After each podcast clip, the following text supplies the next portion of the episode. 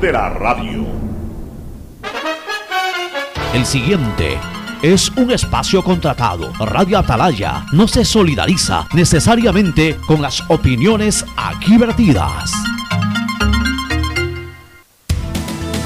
El siguiente en Radio Atalaya es un programa de opinión, categoría O, apto para todo público. La hora del pocho. La hora del pocho se viene con todo en Radio Atalaya. La hora del pocho. La hora del pocho. Alfonso el Pocho Car y su equipo traen para ustedes la opinión política, la opinión deportiva, más premios, sorpresas, regalos para sus oyentes. La hora del pocho, aquí en Radio Atalaya, cada día más líderes. Buenos días, este programa es auspiciado por Aceites y lubricantes Gulf, el aceite de mayor tecnología en el mercado. El BIES te presenta una nueva manera de buscar tu casa o departamento propio a través de Proyecta TV, un espacio donde se conocerán los mejores proyectos inmobiliarios del país, sábados y domingos a las 8 y 30 por TC, mi canal. En Claro sabemos que hoy te conectas a tus redes por más tiempo, porque hacemos fácil que compartas, navegues y te entretengas. Por eso te damos el doble de gigas en todos tus paquetes prepago desde 3 dólares. Ven y sé parte de Claro, conectado avanzamos. Universidad Católica Santiago de Guayaquil y su plan de educación a distancia, formando siempre líderes. Con la APP Onboard BDP del Banco del Pacífico puedes generar aperturas de cuenta o inversiones. Descárgala en App Store o Google Play. Elige la opción apertura de cuenta o inversiones y sigue los pasos. Banco del Pacífico innovando desde 1972. CNT te trae los mejores paquetes prepago de 1 a 6 dólares. Recibe Facebook, WhatsApp y muchos gigas adicionales para que no pares de navegar. CNT, conectémonos más.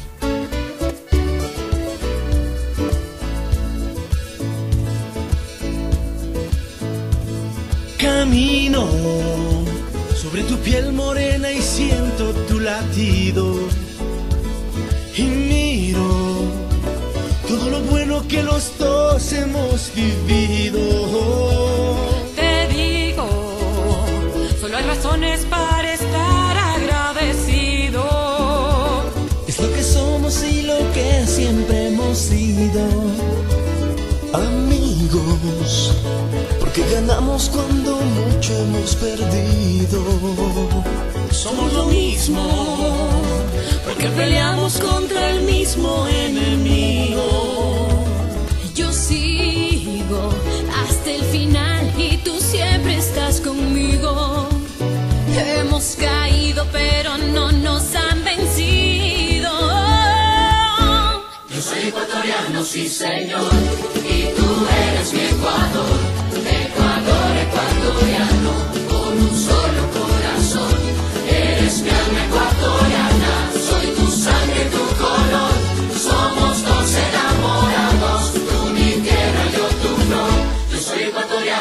680 Sistema de Emisoras Atalaya en su año 76. Atalaya nunca falla y marca la raya del bienestar, del progreso y la libertad de Guayaquil, de Ecuador y del mundo. Por eso es una potencia en radio cada día más líder y un hombre que ha hecho historia, pero que todos los días hace presente y proyecta futuro en el Dial de los Ecuatorianos. Este es su programa matinal a hora del pocho de este jueves 13 de agosto del 2020. El 13 nunca es un día muy esperado, todo lo contrario, no sé por qué se le ha puesto de alguna u otra manera fama de número de mala suerte, pero no, señor. La suerte no es otra cosa que la bendición de Dios y quienes contamos con la bendición de Dios que somos, todos los seres humanos, siempre vamos a tener eh, eh, suerte en nuestra vida. Así que tranquilos nomás, puede ser 13, 15 o 27, da lo mismo. Hoy es jueves, mañana será 14, ayer fue 12 y las cosas cuando tienen que darse se darán cualquiera de estos días, así que no hay que asustarse con el número. En todo caso, igual lo repetimos, jueves, jueves 13 de agosto del 2020 Aquí estamos para iniciar eh, esta programación, la hora del pocho, su programa matinal del sistema de emisoras Atalaya, que como todos los jueves se complace en saludar a nuestro contertulio ya eh, continuo como es Fernando Edmundo Flores Marín Ferfloma, que va a pasar a saludar al país de inmediato. Fernando, buenos días. Eh, buenos días con todos, buenos días, Pocho. Eh, mira, esa superstición del 13, más es para el martes 13, dicen ahora, porque el número 13 incluso lo usan muchos deportistas ya, como sinónimo de buena suerte y no de mala suerte. Así que eh, la suerte se la, a la larga se la hace uno mismo en base al esfuerzo, al trabajo, a la dedicación que le ponga a las cosas. Y todo es cuestión de, de empeño y de superación. Así es. Este, hoy día vamos a tener como entrevistado al abogado César Coronel, que es un joven, talentoso ciudadano que vino opinando algunas cosas interesantes y una de ellas justamente temas relacionados con la corrupción. Queremos escucharlo porque está de alguna u otra manera participando con su opinión en este tema y sin lugar a dudas, está participando en varios foros, hablo, y sin lugar a dudas, hoy es uno de los temas, si no el tema central del debate nacional. Es increíble cómo en plena pandemia la enfermedad fue sustituida en protagonismo por la corrupción. Es todos los días que hay un tema relacionado con corrupción y, y- lo más grave, o sea, no hay nada que lo supere en cuanto a protagonismo. La enfermedad pasó a segundo plano. La campaña presidencial, yo diría también en segundo o tercer plano. O sea, la- la- largo, pero va eh, 10 cabezas adelante para homologar esto o analogar, mejor dicho, a, un- a una carrera de caballo. Está 10 10 cabezas adelante el tema de corrupción en cuanto a protagonismo del debate nacional, Fernando. La enfermedad pasó a segundo plano porque la corrupción se dio dentro de la enfermedad. O sea, fue tan, tan asqueroso el tema que ni siquiera una pandemia mundial, una pandemia que mató a miles de guayaquileños, el respeto ni las consideraciones del caso. Ahí hubo corrupción para tratar de ayudar a los enfermos y a los, las personas afectadas por la pandemia. Hubo corrupción. O sea, ya no, sé en qué mundo vivimos. Sí, realmente es una cosa terrible. Bueno, oye, ecos, este, Fernando, de la situación que lamentablemente se dio ayer en cuanto al operativo, en cuanto a la exageración de la operación para retirar de su domicilio al expresidente Bucarán, que debe haber vuelto ya, porque en la audiencia esta madrugada, finalmente el juez, eh, el juez eh, que conoció el tema, que conoció la formulación de cargos, el juez eh, finalmente determinó como medida cautelar prisión preventiva, pero bajo, bajo el concepto de arresto domiciliario. Y ahí hay que aclarar algo, Poncho, porque ahí estaba leyendo que hay gente creen que Abdalá Bucarán tenía prisión preventiva. No tenía prisión preventiva, él tenía uso de grillete, presentación diaria a la fiscalía, pero no estaba con prisión preventiva. El cual tiene que hoy día ya sacárselo. Claro, ahora sí pasa a ser, ahora sí pasa a tener prisión preventiva, sino que Bajo, bajo, bajo, la, bajo el modalismo de arresto domiciliario. Exacto. que igual es prisión preventiva, no son dos cosas distintas. O sea, la prisión preventiva no es otra cosa que la privación de la libertad de una persona, que la puede cumplir en dos lugares, en un centro de detención eh, penitenciario en este caso, en un, modo, o en otro modo, si que se dan circunstancias acordes a lo que determina la ley, dígase mayor de 65 años, mujer embarazada, eh, persona con enfermedad calamitosa, que justifique plenamente el hecho de no ir a un centro de detención, sino estar bajo arresto domiciliario, igual eh, aquello entra dentro, aquello entra eh, dentro de lo que se establece como prisión preventiva, porque está privada de su libertad. Lo único que pasa es que eh, esa privación la cumple en su domicilio. En este caso, por eso, pues se llama esto arresto domiciliario. Correcto. Es producto de su edad, básicamente porque la persona Sí, mayor- porque ella, eh, y, y eso, eso es algo que está establecido en la ley.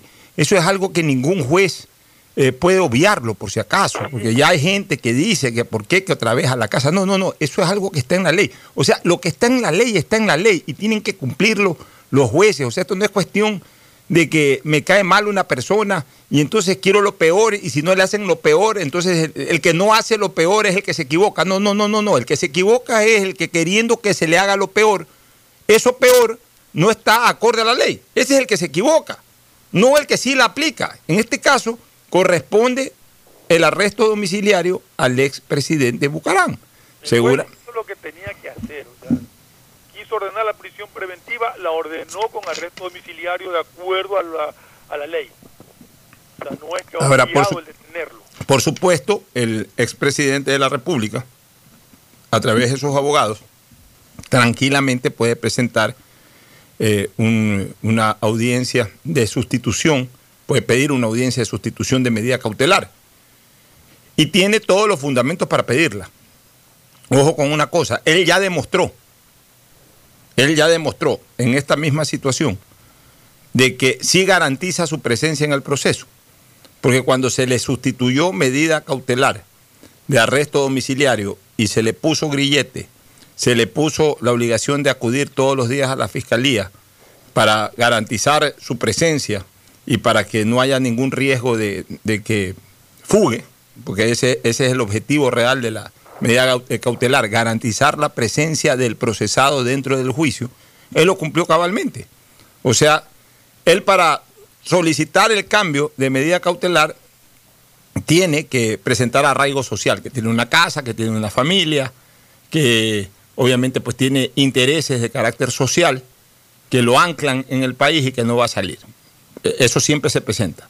Él ya lo presentó, el juez anterior de otro proceso le cambió la medida cautelar y él cumplió con su medida cautelar o con el grupo de medidas cautelares que le puso. El juez, previsión de salida del país, presentación diaria a la fiscalía y también este, el grillete. Nunca se sacó el grillete, fue todos los días a la fiscalía y nunca intentó salir del país. O sea, él cumplió. Entonces él puede evidenciar, demostrar de que él no es un peligro de no cumplir con eh, las cautelares que se les pueda poner alternativas, en este caso al arresto domiciliario, y digamos que el juez, revisando aquello, podría optar nuevamente por otorgarle lo mismo que le otorgó el juez anterior, es decir, eh, las otras medidas sustitutivas, que de acuerdo a la ley, de acuerdo al COIP, en el orden de prelación están antes que la del arresto domiciliario, en este caso, o de la prisión preventiva, están antes. O sea, eh, en la prelación, en los ratios, los jueces tienen que optar, si es que se demuestra el arraigo social, y más aún si es que se demuestra que ya ha cumplido aquello, los jueces tienen que eh, eh, poner las primeras opciones antes este, que la, la- la medida esta última ratio que es justamente eh, el- el- el- la prisión preventiva.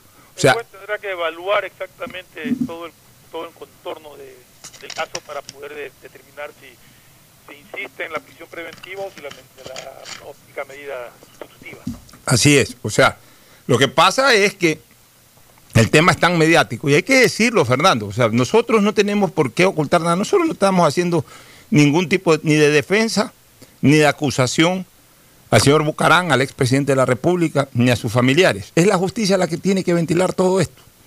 Nosotros aquí no vamos a defender ni, ni vamos a atacar a nadie, como no lo hemos hecho. Hablando y comentando es que las cosas se hagan de acuerdo a la ley. Y lo que han hecho con Abdalá Bucarán de ponerle arresto domiciliario está completamente amparado en la ley. Así es. Mira, como nosotros no lo hicimos nunca en la época de Correa, o sea, en, la- en- el juicio a Correa, en el juicio a Glass, ni en el primer juicio de Glass, ni en el segundo juicio, de Glass, ni en el juicio a los otros ministros y, y miembros del gobierno del expresidente Correa. Nosotros siempre explicábamos cómo era el procedimiento, cómo son los procesos eh, en las diferentes instancias, explicábamos, hacíamos comentarios políticos es otra cosa, pero desde el punto de vista procesal, nosotros nunca dijimos, este señor es el culpable, tienen que meterlo preso, tienen que condenarlo, ni es inocente. O sea, nunca nos pronunciamos porque nosotros no estamos inmersos en el proceso ni en las investigaciones. Es un acto de irresponsabilidad ahorita decir, sí, eh, Correa es culpable o Correa es inocente, o decir en este momento, Bucarán es culpable o Bucarán es inocente. Nosotros no estamos inmersos en el proceso. Nosotros no somos fiscales, no somos jueces, no, no somos ni siquiera abogados de, la parte, de ninguna de las partes acusadas, o sea, no conocemos en lo más mínimo el desarrollo del proceso, de las investigaciones, de las formulaciones de cargos, no conocemos nada de eso. Entonces nosotros no nos podemos pronunciar, es un acto de irresponsabilidad decir fulano es culpable o sutano es inocente. No, no, no nos metemos en eso. Lo que nosotros sí podemos dar opinión y le hemos dado en el caso Correa, y ahora la vamos a dar también en el caso Bucarán, es en el desenvolvimiento del proceso en cuanto tiene que ver al, pronunciamiento de los jueces acorde a las normas procesales. Si es que esa norma, obviamente, está amparada en derecho o si aquella norma o aquella resolución o aquel dictamen del juez no está amparado en derecho. Eso sí, nosotros lo decimos, lo comentamos, lo analizamos porque lo conocemos y para eso estamos, para orientar a la gente. Entonces, en ese sentido, si el juez consideró ayer de que la medida cautelar indicada para Bucarán era la prisión preventiva bajo la modalidad de arresto domiciliario, pues bueno, la dictó. Está en su derecho también el juez. O sea, no es que está violando nada, no es que está perjudicando ni persiguiendo a nadie, está en su derecho el juez de hacerlo. Ahora, ¿qué alternativa tiene en este momento la defensa del abogado Bucarán? Presentar un escrito solicitando una audiencia para cambiar medidas cautelares, para sustitución de medidas cautelares. Pueden presentar un arraigo social, pueden poner como prueba a favor el hecho de que ya el expresidente Bucarán estuvo hace poco tiempo en una situación similar, de que le pusieron eh, medidas cautelares alternativas, eh, suspendiéndole o revocándole, mejor dicho, aquella que se le dictó inicialmente, que era el propio arresto domiciliario, y que él ha cumplido perfectamente. Y bajo esa consideración, el juez podría cambiar la medida cautelar nuevamente a grillete, a presentación diaria o cada X cantidad de días a la fiscalía y, y, obviamente el impedimento o prohibición de salida del país. Y si lo hace, también estará bien. No es que lo están ayudando, no es que, no es que miren cómo actúan los jueces si en contra de la lucha caso, contra la corrupción. No, si eso lo determina caso, la ley. Si se da el caso que tú acabas de mencionar, ¿cómo haría? Porque tendría que presentarse por dos causas distintas a la fiscalía diariamente. Es que la medida cautelar última ya en ese momento, eh, por ejemplo, en este momento que ya tiene arresto domiciliario, ya no tiene que presentarse en la fiscalía por la otra. Pues, pues, o sea, la una sustituye a la otra. En ese Así es, porque, porque una, es una medida más grave que la otra. Más grave. Así no, es. pero me refiero a que si le quitan la, la, la si le sustituye la prisión preventiva por presentación diaria. No, pero ya tiene, ya, ya, al tener las mismas medidas cautelares, al tener las mismas medidas cautelares, ya, ya, ya no cabe el anterior. Pero mi pregunta es, su presentación a la fiscalía es solamente para demostrar que está presente en el país. Para demostrar que está presente en el país. O sea, ahí el, el, abogado que lo está defendiendo, si es, incluso si es el mismo, en el, en el otro proceso tiene que presentar un escrito señalando que en este momento, o sea, todas las cosas son públicas, pero dentro de un proceso el periódico no vale, todo es por escrito. Entonces, el abogado de la causa tendrá que decir, este, el señor Bucarán no ha podido asistir a la fiscalía por esta razón, por favor, le... Eh, eh, informo a usted de que tiene una nueva medida cautelar en otro proceso que es arresto domiciliario, etcétera. Entonces ya el juez de la causa anterior pues ya sabrá que en este caso ya el tema está en tribunal realmente. Que, que evalúe el otro tema ya está en tribunal, entonces el tribunal tendrá que valorar. No, no, me refiero a que el juez una vez que evalúe el, el petitorio de, de, sustituir las medidas cautelares, también me imagino que analizará, al, el, me imagino que, el, que la fiscalía también pedirá que se la mantenga y el juez analizará cuáles son los argumentos de cada lado para tomar una decisión. Por supuesto, el juez siempre es el que toma la decisión. Ahora, entrando un poquito a lo de ayer, este, Fernando, fíjate tú que nuestro comentario fue tan objetivo que la propia ministra del Interior terminó reconociendo que, prácticamente reconociendo, para más palabras menos, que lo de ayer fue un show que no estaba autorizado ni estaba ordenado por el Ministerio del Interior y que pedía las investigaciones del caso al comandante de la, de la policía. Parte de, de, de, de, la grabación. De la grabación y de, y, y, y de, a ver, de la grabación, pero yo pero creo que... es un problema de la policía. Eso ya... ya, pero es que también ha habido ahí una cuestión del operativo que es terrible. Estamos de acuerdo. Pero, pero, pero yo no sé por, qué, por quién ordenó ese operativo. Ya, pero es que espérate un ratito, Fernando. Es que no solamente en forma, sino en fondo. Ya te voy a explicar por qué en fondo. Y eso es lo que la ministra del Interior ayer se la sacó. La ministra del Interior llevó en su declaración solamente a la parte eh, muy de forma de, de, lo que fue la grabación de la Cámara de Teleamazonas. Incluso hasta le envió una comunicación al gerente de Teleamazonas. y le pidió al comandante de la policía que eh, investigue y que llame enérgicamente la atención a la persona que autorizó el ingreso del camarógrafo de Teleamazonas. Pero es que ese no era solamente el problema, señora ministra del Interior. El otro problema de forma, y después vamos al de fondo, el otro problema de forma fue la brusquedad con que entró el operativo policial. O sea, fue un operativo comando, fue un operativo propio de ingresar a un búnker en donde se corre el riesgo de encontrar a personas armadas esperando responder al ingreso policial. Así entraron.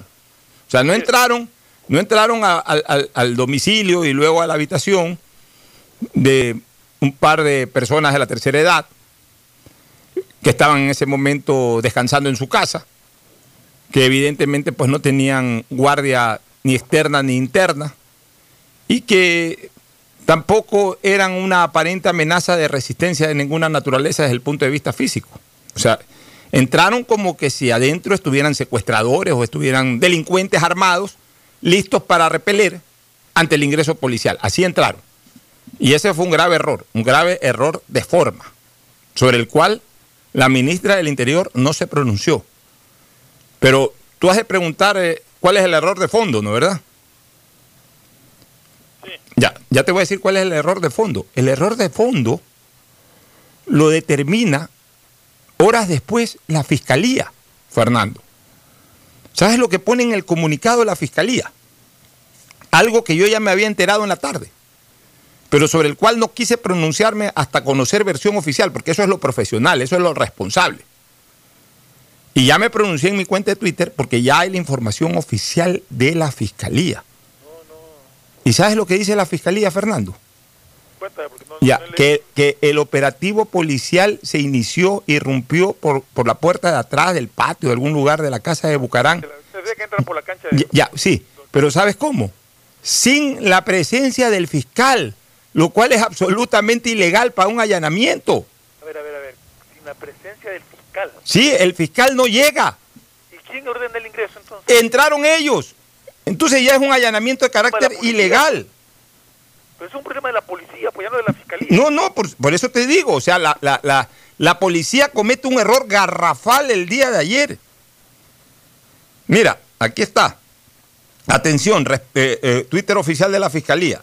Respecto a las imágenes que circulan sobre el allanamiento y detención de Abdalá B, grande punto o punto, o sea, Abdalá Bucarán Ortiz, ejecutados esta mañana, Fiscalía Ecuador informa, y aquí está el comunicado. En relación a las imágenes y videos que circulan en medios de comunicación y redes sociales que captan el momento del allanamiento al domicilio y la detención del ciudadano Abdalá B.O., ocurrido esta mañana en el marco de una investigación por delincuencia organizada, la Fiscalía General del Estado informa a la opinión pública lo siguiente. De acuerdo al relato de uno de los agentes fiscales que asistió al procedimiento efectivo del GIR, entre los que habría estado el camarógrafo de una estación de televisión, habrían entrado por una puerta posterior al inmueble y accedido al dormitorio de la hora detenido antes del ingreso de fiscalía. Fíjate tú, Fernando. Sin embargo, al percatarse de la presencia de una persona ajena al operativo, el referido fiscal le habría pedido que se identifique y al constatar que no era un elemento policial exigido que se retire del lugar. En consecuencia, la Fiscalía General del Estado ha solicitado explicaciones a las autoridades competentes debido a que este tipo de procedimientos están a cargo de la Policía Nacional por normas de seguridad e iniciará la investigación correspondiente para determinar responsabilidades sobre lo ocurrido. O sea, primero ayer nosotros tuvimos toda la razón cuando pusimos el tuit que pusimos y expresamos en nuestro programa lo que dijimos demostrándose una vez más nuestra objetividad y nuestra imparcialidad. En segundo lugar, esto de aquí es grave y esto ya es de fondo, Fernando. Pero aquí lo que estoy diciendo es que la, policía ingresó... Sin el fiscal. y con la policía ingresó un camarógrafo y que después ingresó el fiscal y al darse cuenta de que había una persona ajena al organismo policial, le pidió que se retire. un, allanamiento no se puede dar sin la disposición del fiscal. Ellos entraron antes de que el fiscal ingrese o el fiscal no ingresó con ellos. El fiscal no ingresó con ellos, el fiscal no autorizó el ingreso. Dicho, dicho de otra manera, en, ese tuit el fiscal no autorizó el ingreso. O sea, mira, el fiscal es el que desarrolla el operativo. es el fiscal. El fiscal va con la, el, el- fiscal va con la policía, el fiscal va con la policía eh, como, como elemento de auxilio para, para- para su trabajo. O sea, la policía es el que le da el soporte físico y eh, el soporte de fuerza para ante una resistencia de quien allane o de quien sea objeto del allanamiento, obviamente pues la policía respalde la labor fiscal y actúe. Cuando el fiscal va, por ejemplo, por un tema de narcotráfico, eh, eh, a, allanar algo, eh, o de delincuencia organizada, de bandas delincuenciales, armadas, etcétera, el fiscal, bajo su responsabilidad, dicen allanen, tumben la puerta, porque tenemos que coger de sorpresa a esta gente. Pero está el fiscal ahí. El fiscal es el que dispone. O sea, la policía no puede entrar salvo en eventos flagrantes. Y aquí voy a marcar una diferencia. ¿Cuál es el evento flag- flagrante? Es el de la persecución del autor de un delito que dentro de un tiempo, desde que se comete el delito hasta 24 horas después, es buscado. Y obviamente, incluso sin participación de fiscal y sin orden de juez, la policía puede meterse Es decir, un delito, se comete un delito, alguien... Roban a alguien en la esquina, Fernando, la policía se da cuenta- la- a esa casa y sacar de ahí al individuo. Exacto, la policía se da cuenta o, o en ese momento pasa un patrullero, se da cuenta o, o recibe una denuncia. Ve, el que va corriendo allá acaba de robarle a esta señora, se le llevó la cartera. Entonces el policía, va- van dos policías en moto, lo siguen, el tipo se trepa a una cerca, se mete a una casa. El, policía puede en ese momento parquearse al pie de la casa y metérsela a la casa a sacarlo al tipo. Porque está dentro de una persecución flagrante. Pero este no es el caso. Entonces, eh, para eso se necesita ya, para cuando no es flagrante la situación, se necesita, en ese momento, se necesita, eh, obviamente, pues una orden de juez competente que disponga del allanamiento y el fiscal que dirija las operaciones. Entonces, a partir de ahí es el fiscal el que tiene que dirigir el allanamiento. Tiene que decir, ok, entremos. ¿Cómo vamos a entrar?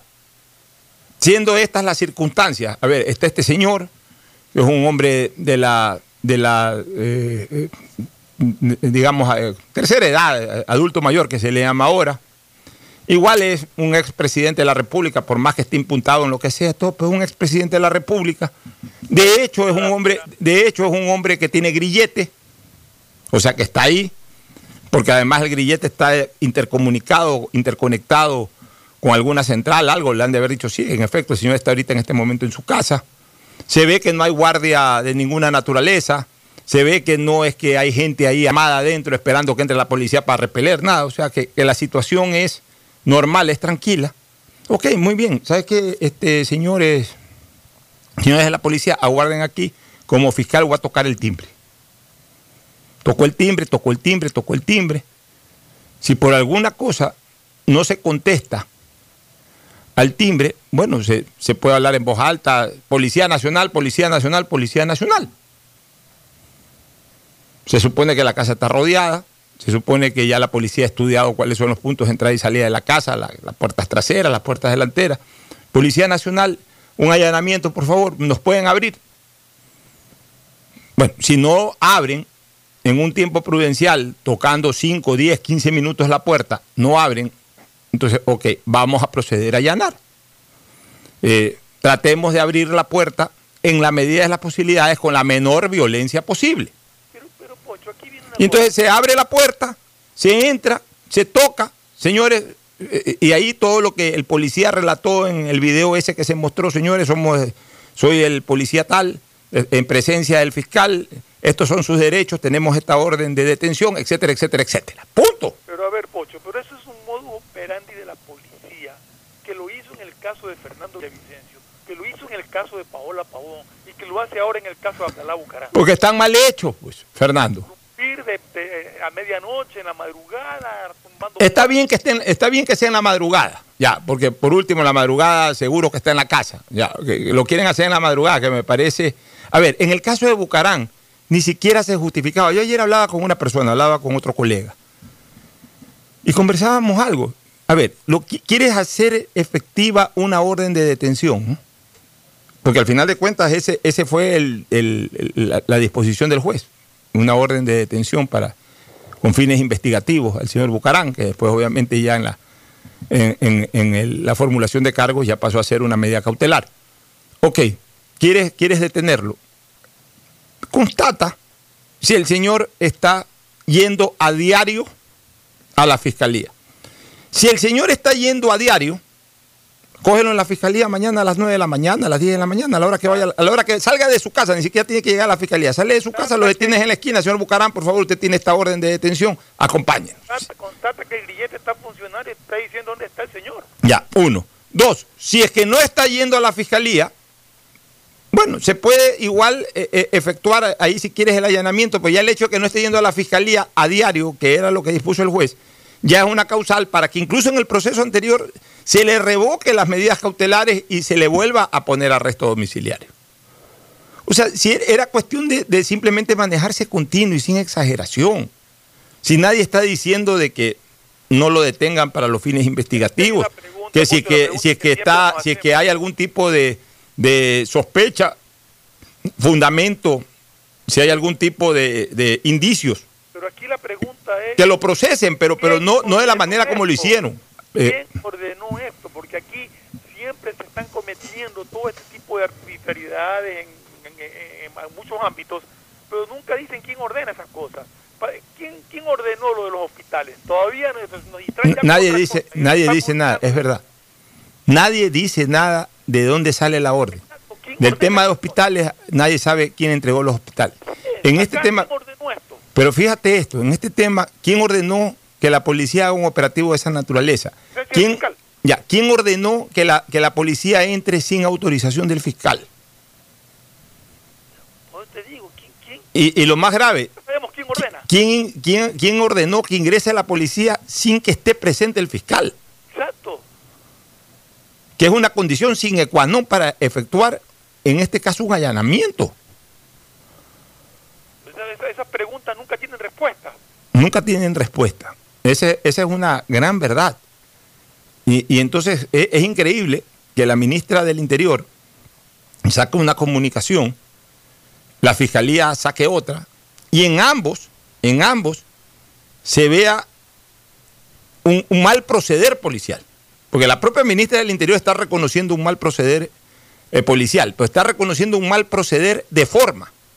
En cambio, la Fiscalía reconoce un mal proceder de fondo. Por lo tanto, el proceder policial de la mañana de ayer en la casa de Bucarán fue un, fue un procedimiento, un operativo erróneo de forma y de, for- y de fondo. O sea, ilegal de forma e ilegal de fondo. Lo que hace la fiscalía es decir, nosotros no actuamos de esa manera. Eso fue la Policía Nacional. Y, y, y cómo, es- pues si trabajan en conjunto, o sea, ¿cómo puede ser de que, para que te des cuenta, o sea, de lo ¿Quién ordenó terrible? Que entre la policía de esa manera si el fiscal no estaba presente? Mira, no y, estaba y- ahí? y- y ¿sabes por qué se produce al final de cuentas todas estas aclaraciones? Porque sí hubo mucha gente de opinión, eh, gente que, que, que hacemos opinión en el foro, de los Twitter, de, del Instagram, de las radios, de, lo- de los canales de televisión, que hacemos opinión, no visceralmente, sino con razonamiento, con fundamentación, que protestamos ante la situación, que pusimos nuestra voz de alerta, que, manifestamos nuestro desacuerdo con el- con el tema. Y entonces eso los obligó a esta situación.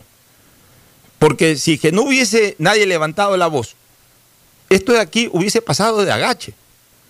Y por eso yo ayer decía, esto se está volviendo en una mala costumbre. Y ayer fue Bucarán, no importa, mañana puede ser otra persona. Y además yo sí quiero, yo sí quiero diferenciar una cosa, Fernando. Todos los delitos tienen que ser sancionados. Y de todas las personas que cometan delitos, no me estoy apartando de eso. Pero yo sí quiero, de alguna u otra manera, sí marcar una diferencia de lo que son delitos no violentos versus los delitos violentos. El procedimiento policial tiene que ser distinto ante acciones de presuntos, eh, de presuntas personas vinculadas a delitos no violentos en relación a operativos de personas involucradas en delitos violentos y que además eh, eh, en ese momento incluso hayan formado o hayan sido parte poquísimo tiempo atrás de, de- de- de- de algún delito de esa naturaleza. Me explico mejor. Una cosa es entrar a la casa donde hay una banda de delincuentes armados o de delincuentes peligrosos, de delincuentes que se los está siguiendo porque en este momento robaron un banco, robaron en una casa, robaron un carro, dos carros, tres carros. Ya, en donde evidentemente esa gente que actúa con violencia puede también reaccionar con violencia ante el operativo policial. Entonces la policía tiene que entrar de manera sorpresiva, fuerte, para, para, para poderlos doblegar de entrada. Y otra cosa es cuando tú vas a detener a una persona que habrá cometido un delito, está bien, un delito llamado de cuello blanco, todo pu- punible, condenable, detestable, todo lo que tú quieras. Pero es una persona que más allá del delito cometido, que es un delito de carácter económico, no representa un riesgo eh, eh, en la parte física a nadie de la colectividad. Entonces tú no puedes entrar y ponerle una metralleta en la cara, ni a Bucarán, ni a ninguna persona, ni a Correa, ni a nadie. O sea, no es que, ah, sí, a Correa como lo, detesta tal persona o lo detesta, lo detesta un grupo de personas, entonces está bien que le pongan la, metralleta en la cara. No, no, no, ni a Correa, ni a Bucarán, ni a nadie. Ah, al jefe de la banda no sé cuánto. Bueno, si entran en ese momento y van a, capturar esa banda, pues la policía tiene que entrar ahí, sí tiene que entrar con la, con metralleta en la mano porque puede encontrarse en el momento en que tumban una puerta a este grupo también armado que pueden repeler. Además, la policía sabe cuando entra, eh, va a entrar donde hay un grupo armado y tiene que tomar las precauciones del caso. Ahora, si es que al jefe de una banda lo tres casos distintos, de distintas tendencias, en que la policía ha actuado de esa manera. El de Villavicencio, el de Paula Pavón y el de Atalá Bucarán. imagínate tú, En y, ninguno fue correcto. y los tres los condenamos. Yo me acuerdo de haber condenado el de Villavicencio hace seis años, eh, en una Navidad, la Navidad del 2013. Recuerdo haber eh, puesto el grito en el cielo con, esa actitud que tuvo la policía. Condenamos el de Paola, eh, Paola Pavón el año pasado contigo y ahora condenamos este. O sea, es el hecho, es- este no, esta no puede ser una costumbre. Y la gente tiene que entender eso. Lo que pasa es que la gente exige seguridad jurídica, exige vivir un Estado de Derecho, pero también la gente deja, deja priorizar su estado de ánimo contra X, Y o Z persona sobre el Estado de Derecho y sobre la seguridad jurídica, este, Fernando. O sea, Sí, y- y también la gente tiene que entender, porque leo muchos, muchos comentarios de gente que dice, ahí está, no pasó nada, ya regresó a su casa. El señor está siendo parte de un proceso de investigación y está con prisión preventiva. No es que no ha pasado nada, está dentro de la ley con arresto domiciliario porque la ley lo contempla así. Y es como la ley contempla, pasándonos rapidito a otro- tema antes de irnos a la pausa, pues ya he escuchado gente y comentarios de que sí, que ahí está, que la justicia, que ya admitieron a, trámite los recursos de casación presentados por los condenados en segunda instancia. Pues bueno, eso es parte del proceso, pues. Es parte de la legítima defensa. O sea, nosotros lo que vamos a esperar es el resultado final, la resolución final, pues no se puede impedir que un condenado presente un recurso de apelación y luego presente un recurso de casación, pues. O sea, eso es parte del debido proceso. La gente quiere ya, y como la gente quiere ya, no entiende, pero quiere ya, y si, y, si no es ya, entonces le comienza, comienza a insultar a los jueces y comienza a insultar a todo el mundo y a meter presión mediática. Eso es atentar contra la seguridad jurídica, señores. Exacto, lo que pasa es que la gente está está harta de tanta cosa. Está bien, puede estar asqueada y harta.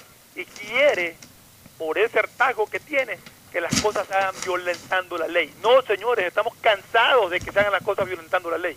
Hagamos todo legalmente. El castigo va a llegar, pero cumplan todos los procesos legales. Así es, o sea, si fueron presentados dentro del término legal 20 recursos de casación, es correcto que se ordene que se remita el proceso a la presidencia de la sala especializada de lo penal para que radique la competencia en el tribunal de casación que corresponda de acuerdo a sorteo. O sea, Más bien yo creo que en ese caso específico de, de- de- del expresidente Correa, se ha avanzado más rápido de lo que se pensaba incluso. así es. Resoluciones tomadas. El siguiente paso, o sea, una vez que ya esto ha sido remitido, es que se sortee el tribunal de casación. Pero ojo, Solamente como... quedan tres jueces, ¿no? Perdón. Solamente quedan tres jueces que no han participado, o sea que el sorteo es medio raro ahí. Bueno, pero entran también con jueces. Ya. entran también con jueces. Acuérdate Ah, que los con jueces reemplazan a los jueces que no están habilitados para, para, para asumir competencia de algún proceso. Los conjueces, de, eh, los conjueces de la sala penal que estarían habilitados, que son Javier de la Cadena, Milton Ávila y José Layedra, en su mayoría las defensas de los procesados no tienen problemas con que conjueces conozcan la etapa de casación, pues la norma así lo define. En lo que sí tienen reparos es que los conjueces que quedan están como encargados, luego de ser parte de la lista de reemplazo de los jueces y conjueces de la, del de la Corte Nacional de Justicia, que en el 2019 no superaron la evaluación del Consejo de la Judicatura. Bueno, eso ya me suena Bueno. obviamente incidente, ¿no? ¿Qué problema podría crear eso? Bueno, de que se alegue eh, incompetencia, etcétera. O sea, vamos a ver qué pasa, Fernando. Eso de ahí tampoco no es tan rápido. Recuérdese que los jueces tienen un tiempo prudencial para revisar el expediente. Ahí, ahí se nombra un juez ponente, entre los tres jueces nombran un juez Jue- ponente. un, un juez ponente, pero obviamente pues todos los jueces tienen que estudiar el caso y todos los jueces tienen que pronunciarse y tienen un tiempo máximo de ley que pueden resolver en, en corto tiempo, pero también pueden tomarse todo el tiempo máximo que les permita la ley. 90 días. 90 días, que es lo que dice la norma. Entonces, hay que tener paciencia, la gente quiere todo ya, quiere ya eh, ver, las condenas, tampoco es así. Y tampoco debe de acostumbrarse la ciudadanía a que las medidas cautelares son reflejo de condenas. No, o sea, la condena de la vindicta pública no tiene por qué ser la condena judicial. Una cosa es la condena de la vindicta pública, otra cosa es la condena judicial. Las medidas cautelares no son reflejo de condena. O sea, no se debe de ordenar una prisión preventiva para evidenciar de que esa persona es culpable. Hasta que no se demuestre que es culpable. Ahí ya vendrá la resolución en sentencia definitiva. Las medidas cautelares, vuelvo a repetir, no son otra cosa que opciones que tiene el juez de la causa para garantizar la presencia del procesado dentro del juicio, para que pueda ser juzgado sin que se escape. Y ahí el juez tomará la decisión en base a los antecedentes, en base al arraigo social, de que si conviene o no conviene poner las medidas cautelares de primera instancia y al final la de última ratio, que es la medida de prisión preventiva. Pues la gente no entiende eso, la gente eh, detienen a una de estas personas y quiere la prisión en ese momento, ya como reflejo, como señal de que se metió preso a un, a un delincuente. El delincuente es tal en el momento que la justicia lo califique como tal, es decir, como el autor de la comisión de un delito. Mientras tanto, la prisión preventiva no es una medida sancionatoria, sino es una medida cautelar. Y eso la gente tiene que entenderlo. Pero vivimos en un estado de ánimo en que todo el mundo está alterado. Y entonces cuando uno da una opinión desde el punto de vista académico o jurídico, inmediatamente también saltan las críticas, que eres alcahuete, que por aquí, todo el mundo piensa como le da la gana y todo el mundo agrede, no debate, sino que agrede. Porque esa es lamentablemente la costumbre. Nos vamos a la pausa, retornamos con la entrevista al señor abogado César Coronel. Ya volvemos.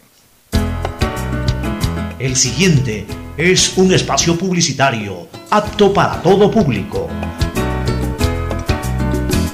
El BIES presenta una nueva manera de buscar tu casa o departamento propio cómodamente donde estés. Proyectate TV, un espacio donde se conocerán los mejores proyectos inmobiliarios del país, con información detallada para tomar la decisión de tener tu casa propia.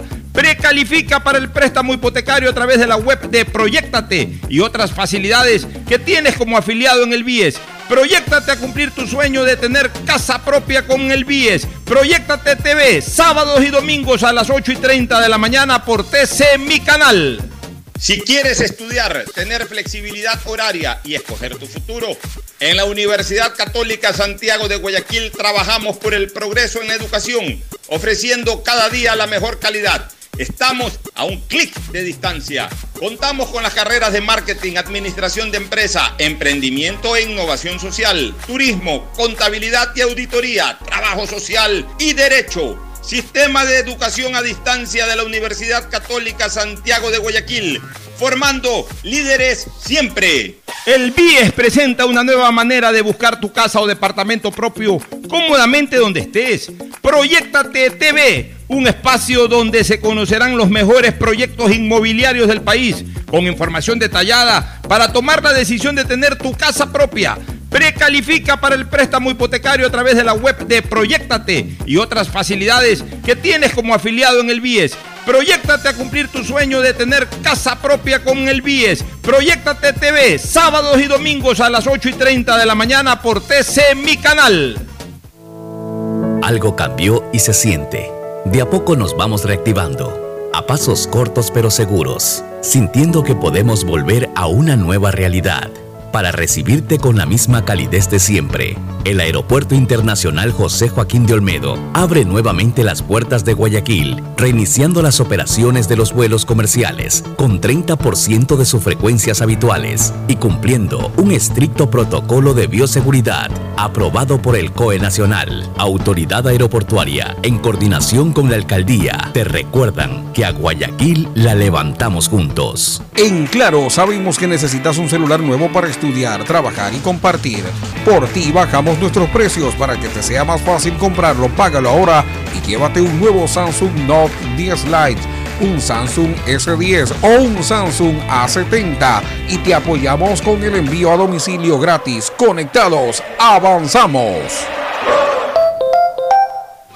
Seamos responsables con los héroes de nuestras calles. En esta emergencia sanitaria, recuerda desechar las mascarillas y guantes en una funda separada de la basura común. Protégela con otra funda y cuando la saques, rocía cloro sobre ellas. Tampoco deseches objetos contaminados en las calles y si son de gran volumen, llévalos a los centros de acopio autorizados. Encuentra las direcciones en www.puertolimpio.com. Puerto Limpio, juntos por Guayaquil. Esto no ha pasado. No se confíen. Hay muchas personas que ya se están reuniendo y no respetan el distanciamiento. Es muy duro afrontar la pérdida de alguien que aman. Yo aún no la supero. No te confíes. La pandemia aún no termina. Manos, mascarilla, distancia. Conoce las medidas de seguridad y los puntos de atención en caso de contagio en www.guayaquilviva.com. Alcaldía de Guayaquil. Profesores, ¿sí sabían que CNT tiene los juegos más pepa de la web? ¡Hablen bien! Recargando este 6 latas, recibes sin costo una suscripción a CNT Gamers, el portal con los juegos más top para que no pares de divertirte. CNT, conectémonos más. Más información en www.cnt.com.es. Detrás de cada profesional hay una gran historia. Aprende, experimenta y crea la tuya. Estudia a distancia en la Universidad Católica Santiago de Guayaquil. Contamos con las carreras de marketing, administración de empresa, emprendimiento e innovación social, turismo, contabilidad y auditoría, trabajo social y derecho. Sistema de educación a distancia de la Universidad Católica Santiago de Guayaquil, formando líderes siempre. ¿Qué más, mis brosters? Somos Giga y Minuto. Habla bien, esos manes CNT saben. Pero de Leif. Y con sus paquetes prepago de 1 a 6 dólares, recibes 2 gigas en redes sociales. Y muchos megas adicionales para navegar. Sí cachaste, ¿no? Pero more than you. CNT, conectémonos más. Más información en www.cnt.com.es. En Claro, sabemos que necesitas un celular nuevo para estudiar, trabajar y compartir. Por ti bajamos nuestros precios para que te sea más fácil comprarlo. Págalo ahora y llévate un nuevo Samsung Note 10 Lite, un Samsung S10 o un Samsung A70 y te apoyamos con el envío a domicilio gratis. Conectados, avanzamos. Llegó el momento de volver a abrir las puertas a la ilusión, de prender las luces a un futuro mejor, de empezar de nuevo. Presentamos Crédito Reactiva de Ecuador, un crédito con fondos del gobierno nacional para micro, pequeños y medianos empresarios, al 5% de interés. Recíbelo ahora y empieza a pagar en 6 meses, hasta 36 meses plazo. Llegó el momento de reactivar la producción y proteger el empleo. Juntos saldremos adelante. Banco del Pacífico. A Ecuador, lo reactivamos todos. El gobierno de todos. Hay sonidos que es mejor nunca tener que escuchar. Porque cada motor es diferente. Desde hace 104 años, Lubricantes Gulf mantiene la más alta tecnología y calidad en línea de aceites para motores a diésel y gasolina. Está hecho con una fórmula especial para dar excelente protección a todo tipo de motores, evitando el desgaste prematuro de pistones, anillos y árbol de levas, ayudando a mantener limpio el motor y libre de depósitos que se forman por las altas o bajas temperaturas. Dele a su motor lo que se merece. Lubricantes Gulf, la más alta tecnología en lubricación. 104 años preservando la vida de su motor. Lubricantes Gulf. Gulf es más lubricante.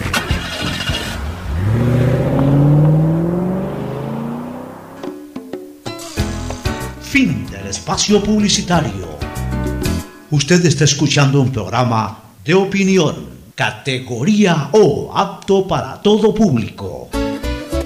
Retornamos, tenemos al abogado César Coronel, eh, eh, al abogado César Coronel Garcés, eh, que incluso también ha tenido participaciones acá en programas en el sistema de emisoras Atalaya. César, buenos días, bienvenidos, bienvenido tú acá a la hora del pocho, a este programa matinal. He escuchado y he estado pendiente de algunas participaciones tuyas en eh, foros relacionados con, contra, la, contra la corrupción, o sea, en la lucha contra la corrupción. Y he escuchado que, que de acuerdo a criterios tuyos, debería de establecerse varios ejes de lucha contra la corrupción. ¿Cuáles son esos ejes? Muy buenos días, qué gusto volver a estar en el Radio Atalaya y en este programa tan escuchado como es La Hora del Pocho. Gracias por esta oportunidad. Sin duda alguna, cuando los titulares están llenos de corrupción, la ciudadanía está llamada a exigir por parte de sus autoridades acción. En ese sentido, como bien has indicado, hay cinco ejes en los que hay que trabajar y lamentablemente los parches no han funcionado o se trabaja en todo o no logramos nada y son en el ámbito de la educación, en el ámbito legislativo, en el ámbito judicial, también en lo que respecta a la ciudadanía responsable y en el ámbito de los partidos políticos. Cada uno de esos cinco ejes eh, tienen que ser trabajados con responsabilidad, de manera absolutamente integral, para justamente iniciar esa lucha eh, que sé que no es sencilla contra la corrupción, para empezar ese camino hacia dignificar la política y reivindicar el servicio público. ¿Puedes desarrollar eh, cada uno de esos ejes, por favor, eh, César? Por supuesto, en lo que respecta a la educación, no solamente la educación formal, sino también en los hogares. En lo que respecta a los hogares, qué importante es, primero, dejar de normalizar la corrupción. Si vemos que el vecino de la noche a la mañana tiene carro nuevo, tiene casa nueva, tiene estilo de vida nuevo, esto por lo menos debería generarnos sospecha y bajo ninguna circunstancia podría confundirse con éxito. Y algunos de nuestros hijos podrían confundirse con esa idea. Por lo tanto, enseñarles a nuestros hijos desde pequeños el valor del esfuerzo, de la honestidad, de conseguir todo con trabajo y sacrificio. Pero también decía en las aulas, volver a la ética, la moral, la cívica, las buenas costumbres, y que también los maestros se conviertan en auténticos maestros, no solo desde, la, desde lo que dictan y exponen, sino también desde el ejemplo. Qué importante es por eso el ámbito de la educación. De ahí, en el ámbito judicial, necesitamos una justicia realmente eficiente e independiente. Nuestro pueblo es muy sabio y dice que la justicia que tarda no es justicia, y vaya que es cierto. Pareciera que algunos jueces, porque hay excepciones también, que algunos jueces estuvieran esperando que el corrupto se trepe al avión y llegue a Miami para recién ahí dictarle prisión preventiva. Por otro lado, también una justicia independiente de todo tipo de presión o de poder político, redes sociales, medios, etcétera, que actúen conforme a derecho y a lo que disponen la Constitución y la ley. Pero también, qué importante es, y ahí viene el ámbito legislativo, no solamente meter presos a los corruptos, porque algunos de ellos pasan tres años en una prisión y luego salen a disfrutar de lo que se llevaron. Qué importante es que desde los hechos y el derecho nuestro sistema legislativo permita no solo meter preso al corrupto, sino también recuperar lo robado, que es una tarea pendiente. Por otro lado, hay que trabajar también en el ámbito de la ciudadanía responsable. Y en ese sentido, no basta con ir a votar cada cuatro años. Tenemos que darle seguimiento a nuestro voto, saber qué hacen nuestros representantes. Y por supuesto, espacios como estos que contribuyen al debate de las ideas, para que los ciudadanos puedan formar criterio, puedan recibir la información y que su voto sea un voto formado e informado. Y por supuesto, en el ámbito de los partidos políticos, que es el quinto eje, más aún con la entrada en vigencia de las últimas reformas al Código de la Democracia, qué importante se vuelve la conformación de las listas, porque ya no podemos votar por personas, sino por listas. Entonces, esto reviste de una responsabilidad aún más grave a los partidos políticos de poner a disposición de los ciudadanos los mejores perfiles y cuadros, gente que por lo menos cumpla con cuatro requisitos, preparación, conocimiento de la realidad, es decir, que conozcan lo que pasa en su entorno, en su comunidad, los problemas que le quitan el sueño a la gente, Tercero, qué importante es que tengan propuestas claras, posibles, reales. El otro día escuchaba a alguien que decía, cuando yo llegue a la asamblea le voy a dar a mi provincia las carreteras que no tiene. Y parece que el señor no sabe que las carreteras no las hacen los asambleístas. Entonces necesitamos eso, pero sobre todo y más aún ahora, después de que la corrupción nos ha costado tantas vidas, necesitamos políticos, candidatos con probidad notoria, con credenciales éticas, morales, gente conocida por su honestidad y su responsabilidad. Esos son los cinco ejes eh, que creo yo eh, en los que se debe trabajar de manera absolutamente integral para poder empezar a avanzar hacia ese progreso, de, hacia, ese proceso, perdón, de dignificar la política y reivindicar el servicio público. César, muy claro, muy claro esos ejes. Ahora, mira, eh, siempre se dice que la justicia ideal es aquella que es ciega. Los abogados interpretamos el hecho de que la justicia es ciega no porque no ve las cosas, sino que no ve a las partes, sino que actúa exclusivamente enmarcada en el derecho. Ese es el concepto real de, de- aquel eh, criterio, de aquel pensamiento de que la justicia es ciega. Sin embargo, nos damos cuenta que en el Ecuador la justicia eh, es enormemente presionada por diferentes estamentos, César.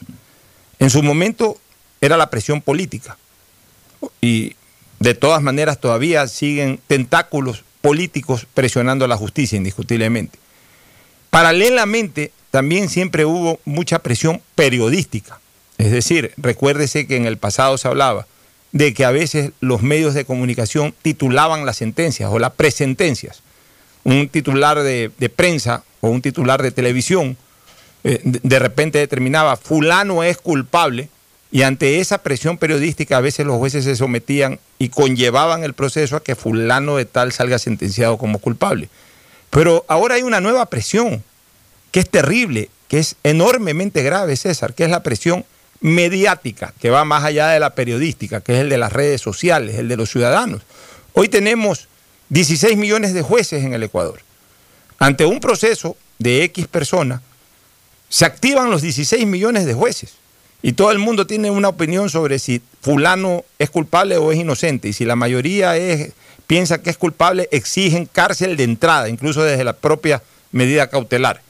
Y luego durante todo el proceso está vigilando el proceso para, para obligar a los jueces a que fallen que son culpables. O que es culpable la persona que está siendo procesada. O asimismo, si de repente es una persona que cae simpática ante la ciudadanía, dicen, no, eso es una persecución política, es una víctima, etcétera, y los jueces así tengan pruebas de que es culpable, de repente ante la opinión de la ciudadanía se suavizan y dicen que es inocente.